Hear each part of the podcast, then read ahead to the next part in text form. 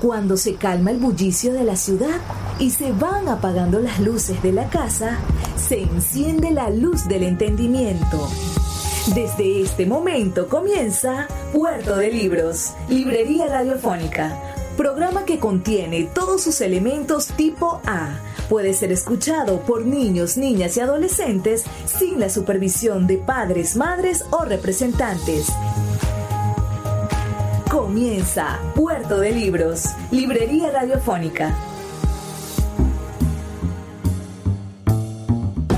Bienvenidos a Puerto de Libros, Librería Radiofónica. Les habla Luis Peroso Cervantes, quien de lunes a viernes, de 9 a 10 de la noche, trae para ustedes este programa a través de la Red Nacional de Emisoras Radio Fe y Alegría. 21 emisoras conectadas en todo el país para llevar poesía hasta sus hogares, para llevar libros, ideas, entendimientos, sueños, imaginación, ese boleto que le va a permitir embarcarse en un en un eh, en un mecanismo mágico que es el libro. El libro es una puerta. Usted tiene la llave que es la lectura y abre esa puerta y entra a un mundo sin fin de oportunidades en los cuales ser mejor o, ser feliz siempre, siempre, siempre es posible.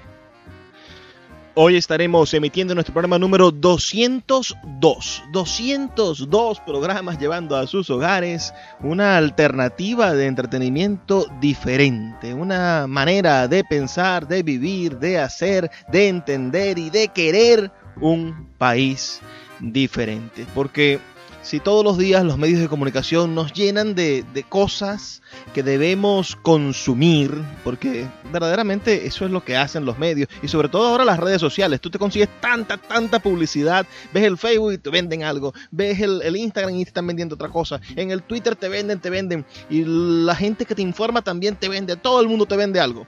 Y, y entonces nosotros lo que queremos es venderte la llave de la libertad, venderte los libros y cuando tú leas una novela, vas a tener la dicha de descubrir que un artista verdadero no mete en la mitad de la novela una publicidad de Coca-Cola. No mete en la mitad del poema, este poema es patrocinado por esta, esta verdad que te voy a decir está mediada por los intereses de tal capital.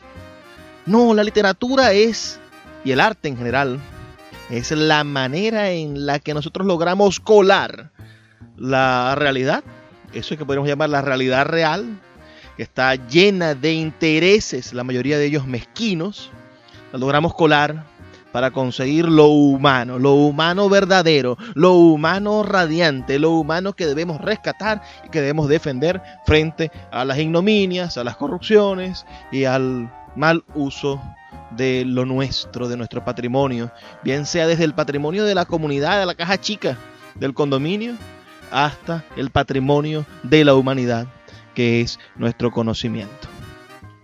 Hoy en nuestro programa 222 estaremos desarrollando un tema muy interesante. Hablaremos de la literatura carcelaria, la literatura en la cárcel, los escritores que han estado presos y los personajes de la literatura que tienen que ver con estar presos. Y eso ustedes dirán, bueno, ¿y por qué venimos a hablar de esto? Bueno, porque buena parte de la de, de las motivaciones literarias del mundo obedecen a eso, a la libertad, al deseo de conseguir la libertad y de poder descifrar qué es verdaderamente ser libre. Muchas veces en el medio de esta pandemia, en el medio de este confinamiento voluntario, creo que muchos hemos puesto en, entredicho la idea de lo que es la libertad. ¿Somos realmente libres o qué nos mantiene atados o cuáles son los grilletes que hemos elegido ponernos? Envíame tu opinión al 0424-672-3597. 0424-672-3597. Dime si conoces algo de literatura carcelaria. Si en algún momento de tu vida has leído una obra literaria en la cual uno de los protagonistas haya estado preso o haya pasado por alguna circunstancia en la cual no tuviese libertad o estuviese condenado o hubiese cometido algún tipo de delito. También dime si has leído a autores o conoces escritores que han pasado por esa terrible situación de no ser dueños de su libertad. También, si tienes algún tipo de anécdota personal que quieras contarnos, puedes hacerlo al 0424-672-3597. 0424-672-3597. Con nuestras redes sociales, arroba librería radio en Twitter y en Instagram. Vamos ahora a escuchar los mensajes que tienen para nosotros nuestros anunciantes. Y ya regresamos con este programa especial dedicado a la literatura carcelaria. Sultana del Lago Editores es una empresa zuliana de servicios editoriales. Nuestro catálogo tiene más de 100 títulos de autores nacionales e internacionales. Además, somos la única editorial que presta servicios de impresión bajo demanda en Maracaibo. No necesitas invertir en grandes tirajes. Tus lectores pedirán tu libro, nosotros lo imprimiremos y tú obtendrás regalías. Por ello, también editamos internacionalmente en Amazon y Google Play Books. Conoce más en nuestra nueva página web www.sultanadelago.com o siguiéndonos en Instagram como arroba sultana del lago. Sin publicidad, tu marca o negocio está en desventaja frente a miles de emprendedores que sí hacen uso de los medios para dar a conocer sus productos. Puerto de Libros, Librería Radiofónica, te ofrece el mejor paquete publicitario para tu empresa. Un anuncio mid-roll en mitad de programa de 30 segundos, menciones en Twitter e Instagram, emisiones diarias en las 21 emisoras de la Red Nacional de Emisoras Radio Fe y Alegría, más la presencia en 25 plataformas de podcast a nivel mundial. Además, colgamos un anuncio permanente en nuestra página web. Únete a nuestro selecto grupo de patrocinantes y garantiza que tu marca o negocio tenga presencia diaria y constante ante miles de personas. Invierte en publicidad en radio con Puerto de Libros, Librería Radiofónica. Consulta nuestras tarifas al 0424 672 3597 0424 672 3597. El primer asunto que debemos dilucidar antes de hablar de literatura carcelaria es el problema de la libertad. Uh, estar preso, es decir, estar en una cárcel, implica no ser dueño de todas tus facultades, de todas tus facultades de libertad, no poder ejercer tu libertad. Entonces, sin duda, y se ha entendido así desde la institución de la esclavitud, uh, sin duda, ser un esclavo o ser esclavo es la, la más antigua de las formas de no tener libertad y la más antigua de las formas de las cárceles. Antes de que existiesen los um, sitios reclusorios para los criminales, se condenaban a las personas a muerte o a la esclavitud. Y muchas veces las personas entregaban su libertad a cambio de dinero, entregaban su libertad porque tenían deudas, entregaban su libertad a cambio de que no les quitasen la vida. Una persona podía tener en Babilonia, donde comienza el mundo de, la esclavitud, eh, podía tener una deuda de juegos o podía haber perdido alguna cantidad de dinero y para evitar que la ley dictase una sentencia de muerte, él prefería vender su tiempo, su vida y su familia, porque al ser esclavo el jefe de familia, los hijos y la esposa también iban todos a ser esclavos. Vendía su tiempo durante 10, 12 o 15 años a la esclavitud. Y desde ese momento, en el momento en el que nosotros somos capaces de conmutar la muerte por la libertad, en ese momento comienza la estructura carcelaria.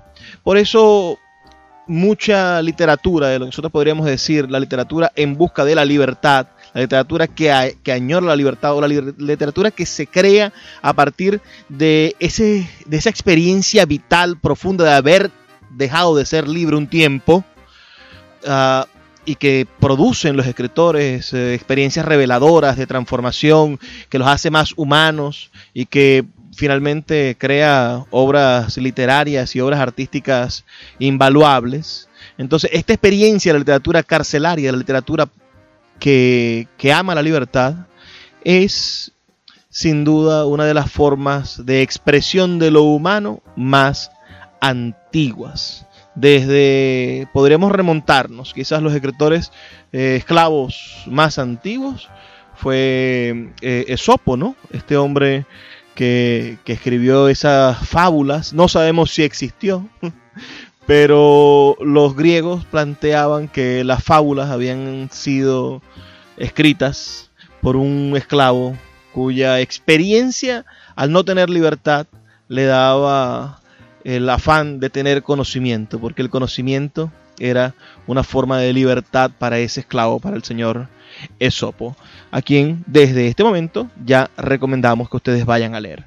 Vamos también a pensar nosotros en, otros escritores que a lo largo de, las edades, ¿no? Van a ser escritores fundamentales para pensar en el, en el mundo de la literatura carcelaria. Me voy a saltar quizás toda la parte de la edad antigua, porque la libertad como la conocemos, la libertad como la entendemos en la contemporaneidad, la libertad como el derecho a elegir, no nace sino después de, Grecia, con, el ciudadano y con la democracia, y después con el ciudadano romano, que ya era una persona de derecho, que tenía que, que, podía ser representada ante un senado, que el Estado debía cuidar de él, y con la creación del Estado, del Estado burgués, ya en la, en la Edad Media, cuando se empieza a, configurar la burguesía y el feudalismo deja de ser la, base del dominio de poder y de la, y, la manera en la que, se, que funcionaban las cosas, y empiezan a gestarse los sentimientos de libertad, empieza a darse la posibilidad de que el hombre se sienta libre, allí sí vamos a acercarnos más a lo que es la, libertad, la libertad como la entendemos. Quizá el más antiguo en lengua castellana que extrañaba o que solicitó una libertad o escribió para recuperar su libertad fue el dueño de la libertad de amar. Y me refiero al arcipreste de Ita. Él escribe el libro del buen amor ese maravilloso libro que de principio a fin suplicaba, rogaba porque se le devolviese la libertad de poder amar a la mujer, de poder amar, de entregarse. ¿Por qué? Porque los papas habían prohibido que los sacerdotes en esa misma época tuviesen descendencia, tuviesen hijos y pudiesen amar por los intereses de la iglesia. La ley del hombre, como dice, no la ley de Dios. Entonces, nos encontramos con la literatura inspirada por recuperar la libertad de amar. Lamentablemente el arcipreste de fue condenado a muerte y ejecutado, pero dejó para el resto de la humanidad su legado más profundo, ese maravilloso libro, el libro del buen amor, en el cual usted y yo podemos encontrar todas las razones para tener la libertad de amarnos. Vamos a hacer una breve pausa de dos minutos y ya volvemos con más de Puerto de Libros, Librería Radiofónica. Síguenos en arroba Librería Radio. El poeta Luis Peroso Cervantes le acompaña en Puerto de Libros, Librería Radiofónica, por Radio Fe y Alegría, con todas las voces.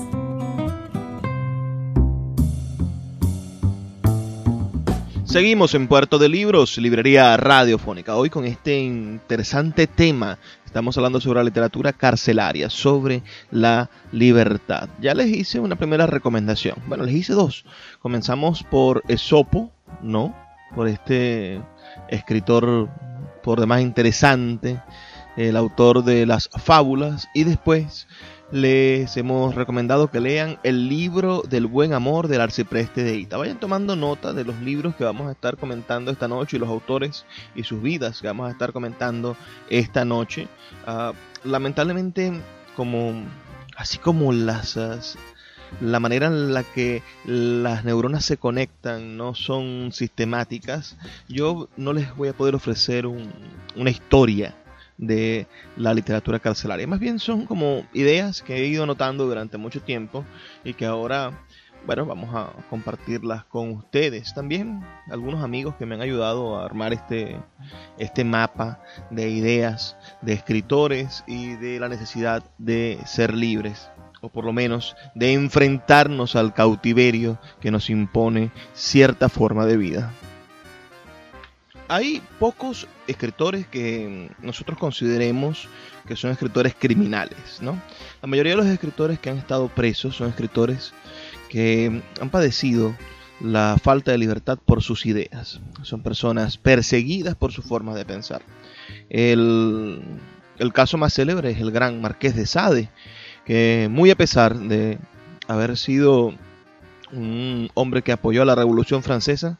Después de que la Revolución Francesa se entronizó, después de que estuviesen en el poder ya los hombres, los hombres probos de la Revolución, lo persiguieron y encarcelaron y casi que condenaron a muerte al gran Marqués de Sade por la irreverencia de su literatura. Entonces, esa libertad pregonada por los franceses en su república seguía siendo lo que le pasa a muchos políticos, simplemente discursos, discursos, discursos que cuando se enfrentan a las extremas formas de libertad y de pensamiento, a la crítica, bueno, se consiguen con, con sus reminiscencias de, de lo propio, ¿no? De esa manera terrible de ser.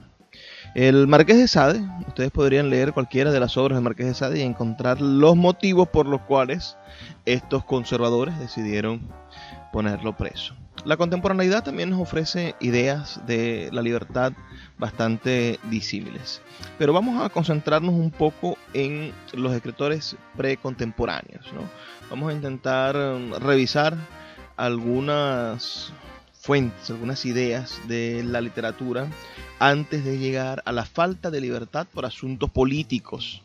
Vamos a concentrarnos primero en los poetas que cometieron de alguna manera algún tipo de delito, que fueron procesados por esos delitos de manera justa o no, y finalmente pagaron esa cárcel y su literatura tuvo un, un, un peso por la cárcel en la cual estuvieron.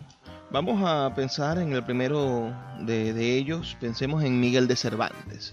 Miguel de Cervantes, el autor de El Quijote, estuvo retenido, estuvo preso, digamos, durante un tiempo, pero fue a causa de las batallas, porque el señor Miguel de Cervantes fue un soldado de la Armada Española, que era un imperio gigantesco, y que participó en diferentes en diferentes espacios de las guerras que se ocasionaban, que vivían en ese momento.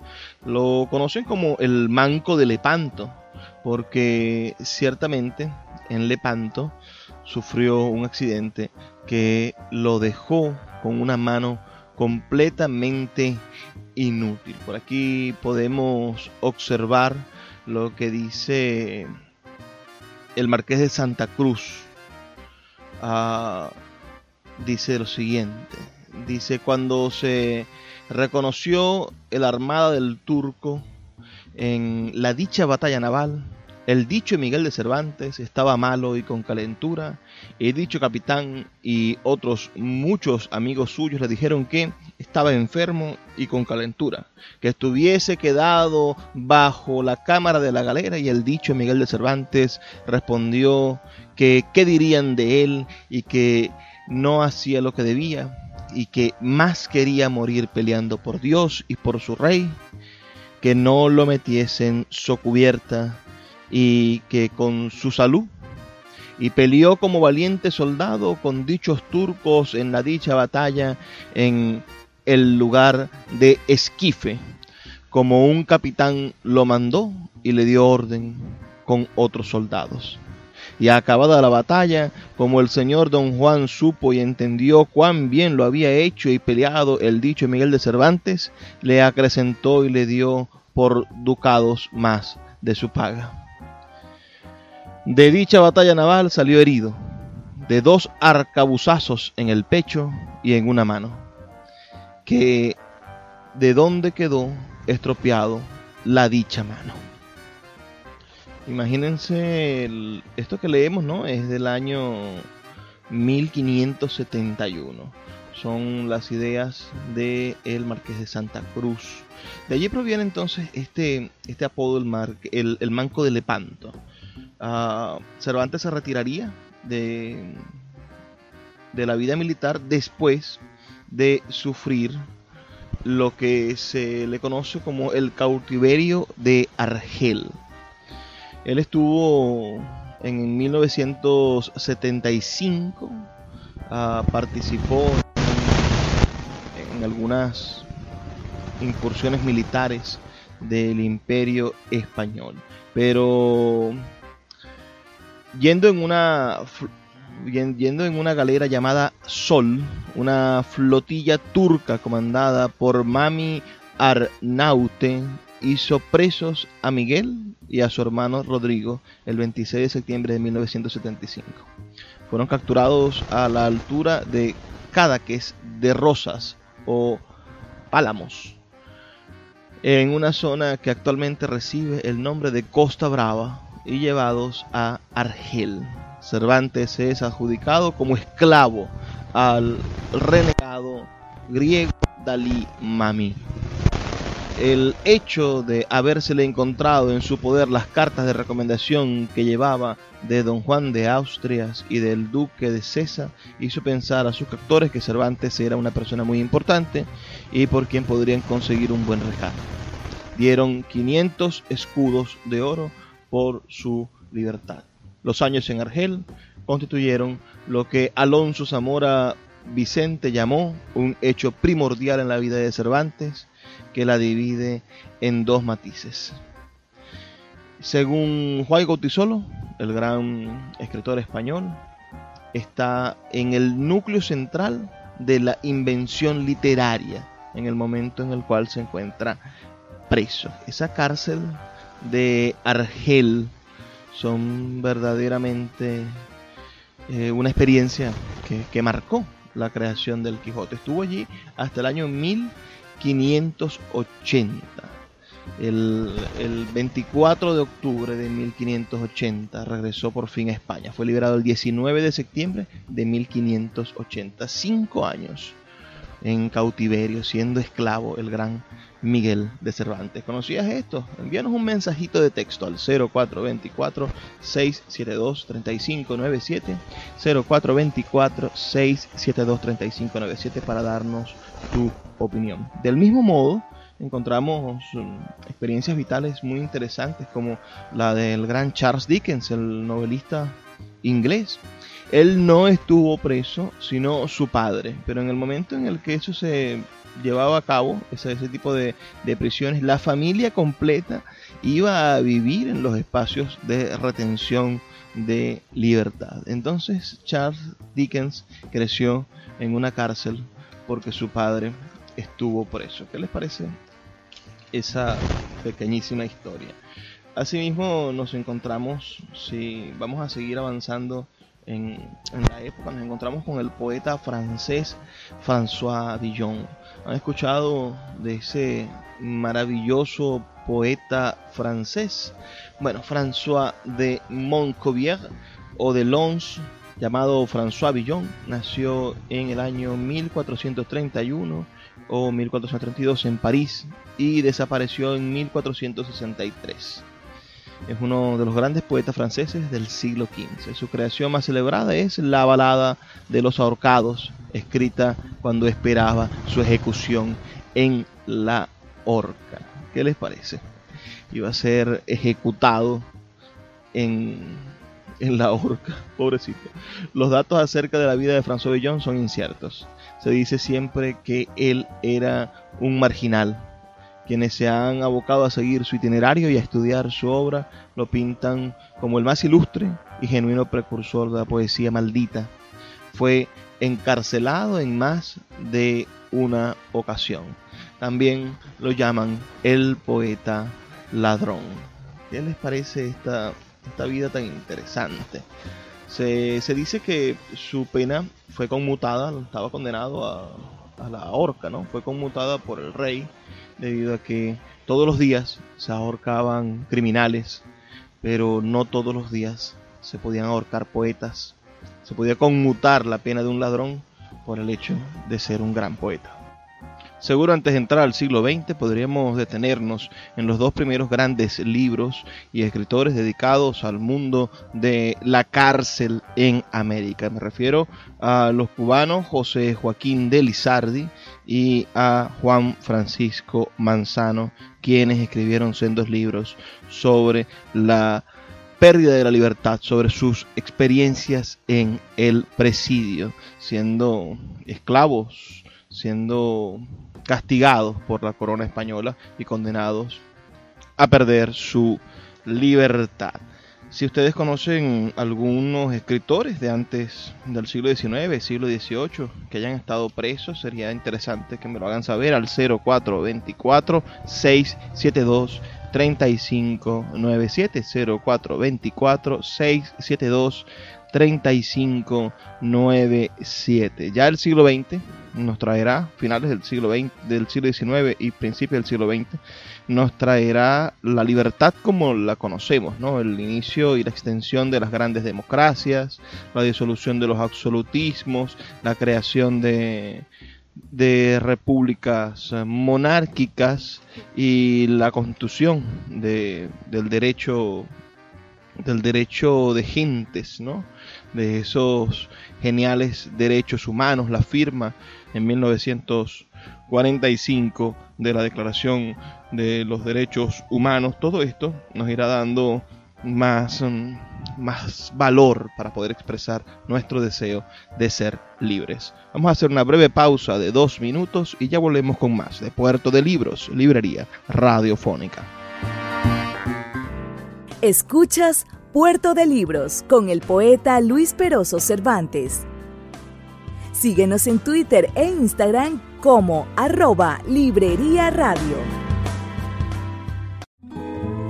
El poeta Luis Peroso Cervantes le acompaña en Puerto de Libros, Librería Radiofónica, por Radio Fe y Alegría, con todas las voces.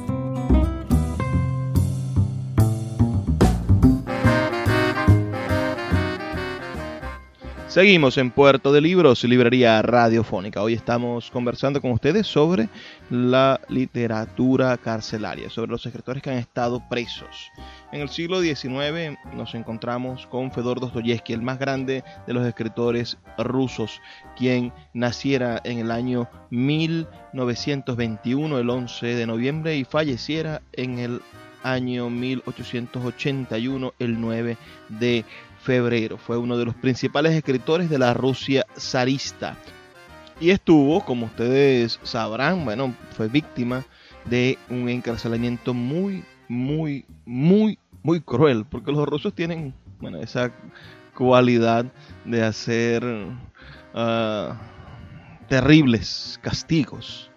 La Unión Soviética se especializó en eso después. Dostoyevsky fue arrestado y encarcelado el 23 de abril del año 1849 por formar parte del grupo intelectual liberal Círculo Petrashevsky bajo el cargo de conspirar contra el zar Nicolás I.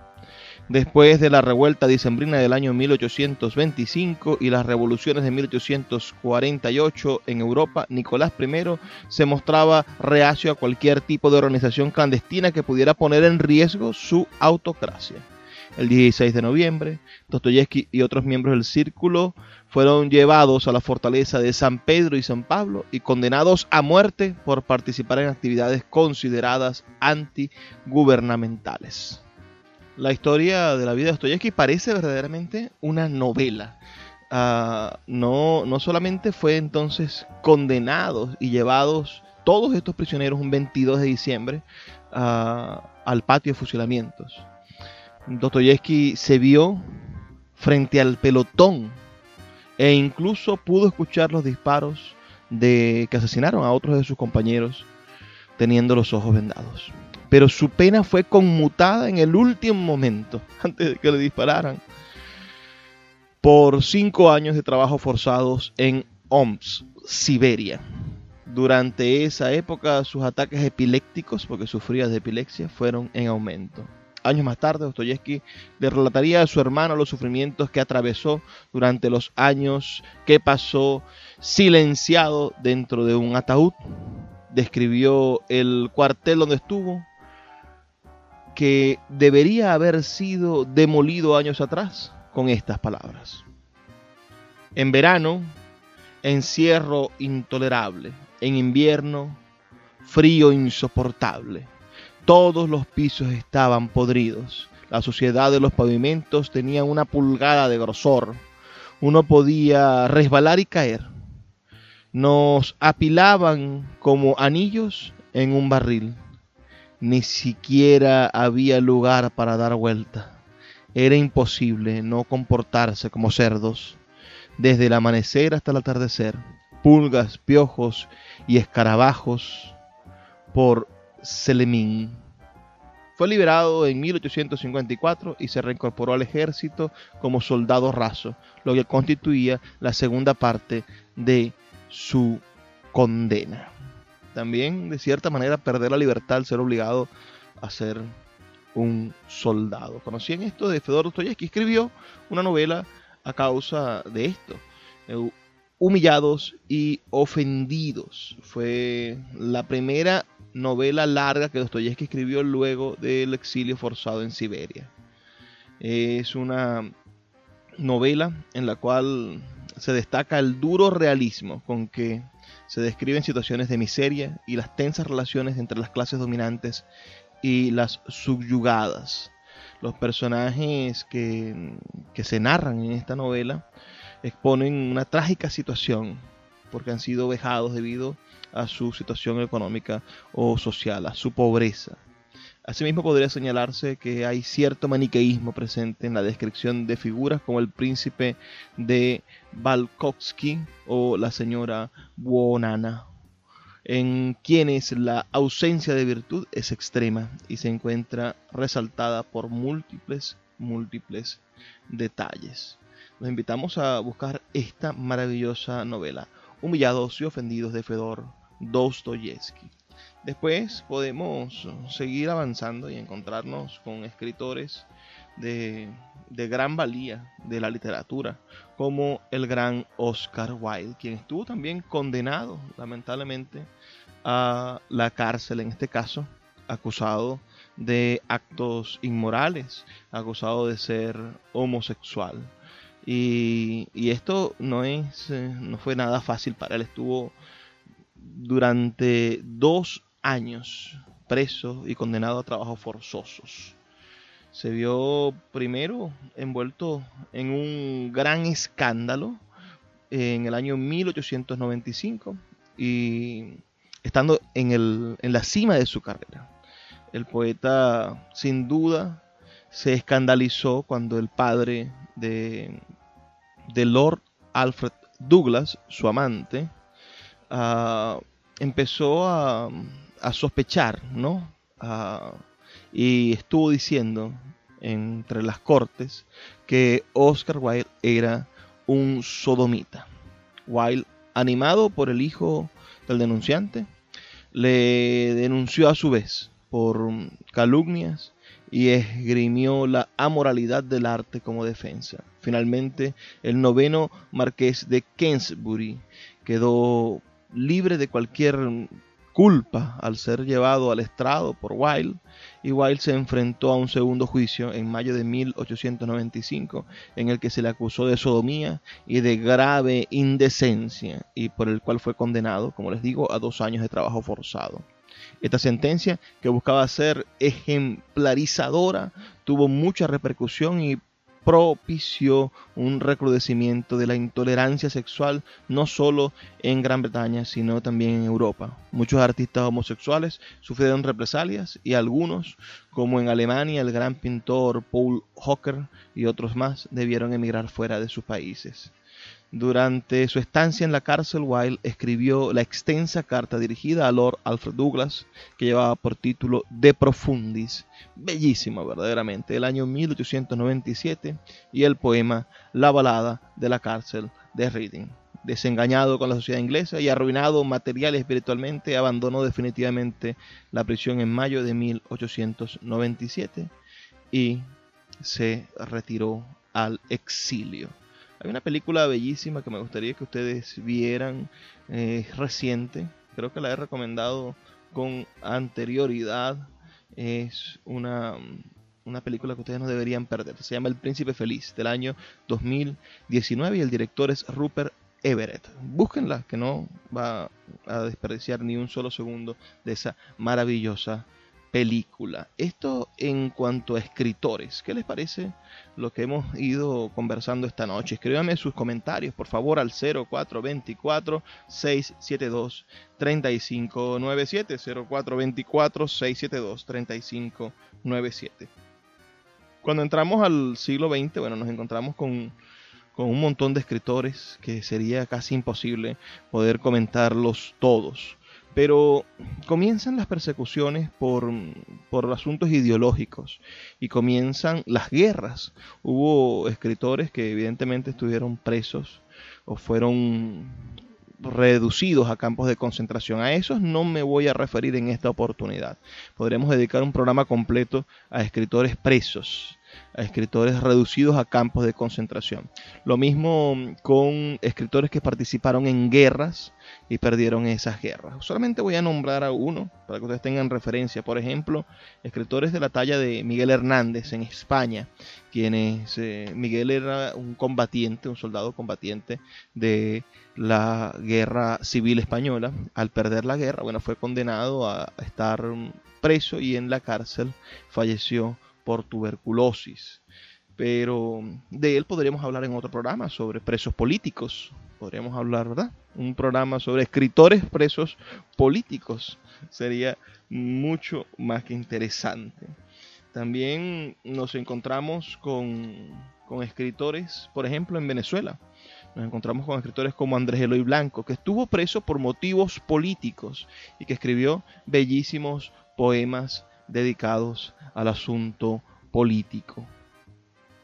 Por ejemplo, este poema bellísimo que se llama Hijos Canto de los hijos en marcha de Andrés Eloy Blanco, que muchos conocerán cómo comienza, ¿no? Madre, si me matan, que no venga el hombre de las sillas negras, que no vengan todos a pasar la noche rumiando pesares mientras tú me lloras, que no esté la sala con mis cuatro cirios y yo en una urna mirando hacia arriba, que no estén las mesas llenas de remedios, que no esté el pañuelo cubriéndome el rostro, que no venga el mozo con la tarjetera, ni cuelguen las flores de los candelabros, ni estén mis hermanas llorando en las salas, ni estés tú sentada con tu ropa nueva, madre, si me matan, que no venga el hombre de las sillas negras, ¿no? Y ahí continúa en un extenso poema, pero me, me gusta el final, porque el final es verdaderamente maravilloso. Vamos a leer las últimas estrofas de este poema, que dice, Madre, si me matan, ábreme la herida, ciérrame los ojos, y tráeme un pobre hombre de algún pobre pueblo, y esa pobre mano por la que me matan, pónmela en la herida por la que me muero.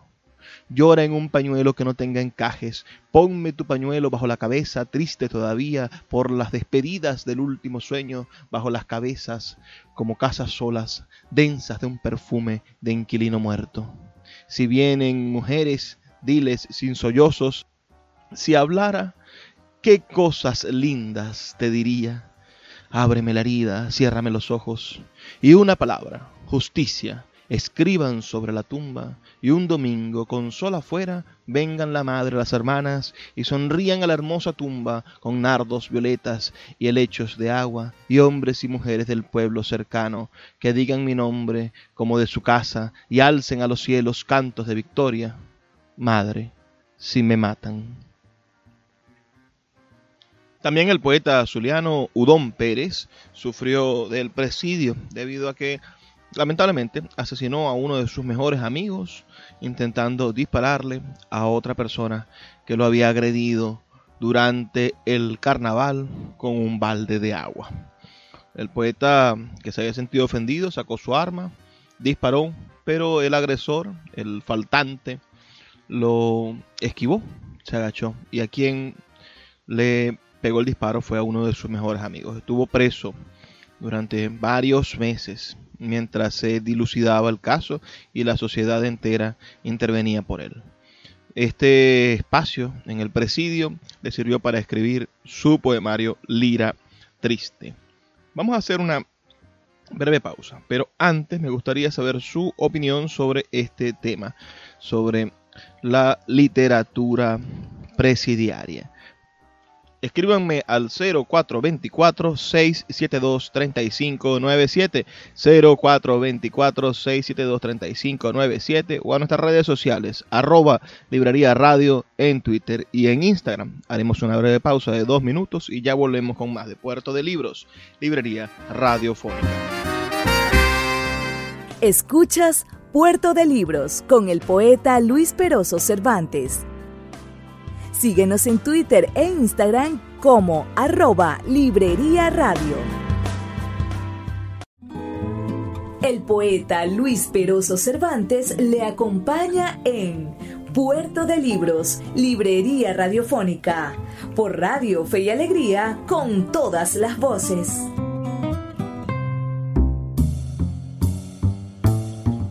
Seguimos en Puerto de Libros, Librería Radiofónica.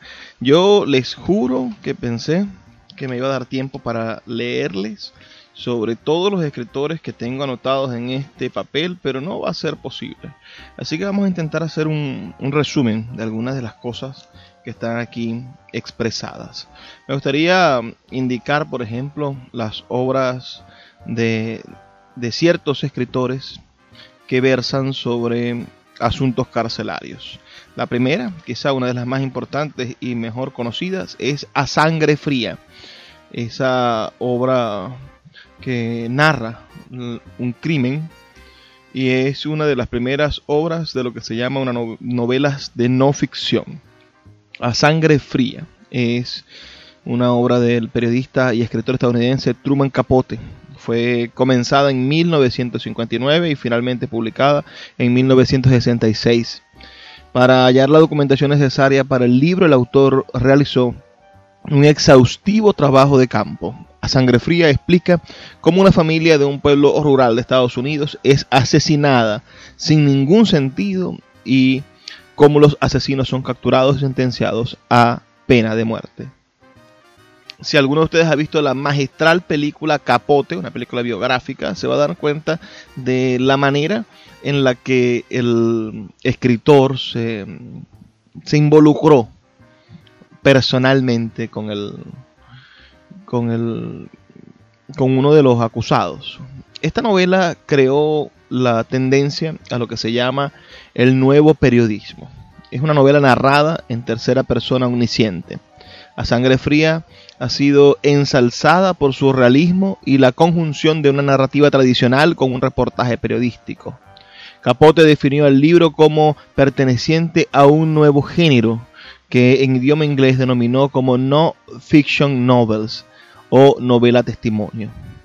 Mucho se ha discutido sobre el acierto de esta calificación. En 1957, nueve años antes, el escritor argentino Rodolfo Walsh había publicado Operación Masacre, donde ya se utiliza el método de ficcionar hechos reales periodísticos, en este caso aplicados a un crimen. De todos modos, se considera que A Sangre Fría supuso la revolución en el mundo del periodismo al motivar la aparición de esta corriente conocida como el nuevo periodismo. Hay otra novela que ustedes podrían buscar que también se basa en una larga investigación que se llama La canción del verdugo. La canción del verdugo de Norman Mailer. Eh, se consigue en una edición de anagrama. La canción del verdugo es una obra ganadora del premio Pulitzer. Cuenta la historia de Garay Gilmore, el hombre que saltó los titulares de prensa con motivo de su ajusticiamiento en la penitenciaría estatal de Utah, porque aunque hubiese podido presentarse al largo forcejeo de las apelaciones y demás subterfugios legales para aplazar su ejecución, Gilmore prefirió la muerte a la angustiosa espera en el corredor. El magistral relato de Myler, basado en cientos de entrevistas, se centra en los nueve meses que empiezan el día en el que Gary Gilmore sale en libertad condicional, sigue con dos absurdos asesinatos que cometió muy pronto y termina con este nuevo héroe americano ante el pelotón de fusilamiento. Asimismo, podríamos nosotros conseguir experiencias donde los narradores, donde los personajes son presos. Y hay una novela genial, de la cual también hay una película, que se llama Papillon, de el escritor francés Henri Charrier. No sé si ustedes conocen esta historia, ¿no? Henri Charrier nació el 16 de noviembre del año 1906 y falleció el 29 de junio de 1973, conocido como Papillon, mariposa en francés. Fue un preso francés acusado de un crimen que no cometió y sentenciado a trabajos forzados a perpetuidad en las colonias francesas, precisamente en la Guyana francesa. En su libro titulado Papillon, adaptada al cine en dos ocasiones, con el mismo nombre, en 1973 y en el año 2017. La del 2017 no la he visto, pero la del 73 es genial. Ah, se cuentan las memorias de su encarcelación en una colonia penal, sus aventuras tratando de fugarse, sus intentos fallidos, sus amistades y finalmente su libertad. Entonces, esta, esta novela y esa fuga de la isla del diablo que podría ser la cárcel más increíble que se haya escrito sobre ella, es una pieza fundamental de, la literatura carcelaria. Los invitamos a que, a que se acerquen allá, a esa, a esa estructura de literatura que se encuentra disponible. Por ahí hay varios PDFs libres y a la, a la película. La película es eh, genial. Si alguno de ustedes ha visto la película o ha leído este libro, me gustaría saber sus comentarios. Escríbanme al 0424 672 3597 0424 672 3597. ¿Qué les parece? Vamos a seguir rápidamente porque nos quedan muy pocos minutos. Ah, pensando en grandes novelas. Por ejemplo, otra que inspiró una película fue la novela El beso de la mujer araña de Manuel Puig. Esta novela espectacular y esa película bellísima retrata un elemento político y un elemento sobre la diversidad sexual. En el primer caso comparten la habitación o la celda un, un guerrillero y un transexual. El transexual intenta bueno, ser eh, coqueto con el guerrillero y el guerrillero tiene una doctrina moral, marxista, maoísta, terrible. Y esto los hace que se enfrenten, pero finalmente terminan siendo amigos. Y en la película, el, el transexual termina la misión que el guerrillero estaba dispuesto a cumplir y se sacrifica en una estructura que bien pareciese ser una, una una estructura dramática al estilo griego. Es una novela que recomendamos y la película también, una película espectacular con estupendos autores hollywoodenses. Si seguimos revisando nuestra lista nos vamos a encontrar también con un caso muy curioso de la literatura colombiana, un gran escritor, el escritor Álvaro Mutis, quien lamentablemente estuvo preso debido a que cometió algunas irregularidades cuando trabajó como, como administrador de una fundación. Adoro Mutis pasó 15 meses de su vida recluido en el famoso Palacio Negro de Lecumberri de la Ciudad de México, mientras se definía a su favor un proceso kafkiano de extradición a Colombia por delitos que podríamos considerar líricos y gastronómicos, como la realización con sus amigos poetas de un gran banquete en Bogotá a la memoria del chef francés Brillant Sivarin, autor de la Fisiología del Gusto. Pero bueno, estuvo 15 meses sin poder disfrutar de su libertad a causa de este proceso. En la prisión se ratificaron sus obsesiones poéticas, la certeza de que no se va a ninguna parte, de la enfermedad y de la muerte, que ya están presentes en el cuerpo, que declina de manera ineluctable, el ardor del deseo en los puertos y hoteles de mala muerte, la soledad del errante viajero que huye sin nombre y emprende tareas absurdas para apurar el venenoso sabor de las horas estancadas, la eternidad mansa de los ahogados y suicidas, el bullicio de los bordeles, la amistad y lealtad de los proscritos y las amantes. Todo eso irrumpiría allí en esas crujías, corredores y celdas pobladas de desgraciados, a los cuales estuvo atados durante cierto tiempo. Espero que, les haya sido interesante también conocer esta historia. ¿Conocían eso que, andaba el poeta ah, en esos problemas? También cuenta, lo cuenta García Márquez en El olor de la guayaba, que un día estaba tenían ganas de, tomar, ¿no? De salir de parranda y no había, no había el dinero para hacerlo y el poeta Álvaro Mutis agarró un cuadro que tenía en su oficina en este, en este espacio importante y, fue y lo empeñó para mm, tomar esa noche. Después lo sacaron, pero esos tipos de actos fueron los que hicieron que, que fuese puesto bajo sospecha como mal administrador. ¿Qué les parece? Envíenme un mensajito de texto al 0424-672-3597, 0424-672-3597 o a nuestras redes sociales arroba librería radio. Se me quedarán por fuera muchos escritores, podría nombrar algunos, por ejemplo, quería hablar acerca del encierro político que implica estar en un país del cual no puede salir, por ejemplo Cuba, y hablar de escritores geniales como Lezama Lima o Reinaldo Arenas, quien además fue llevado a un campo de concentración en Cuba por su homosexualidad.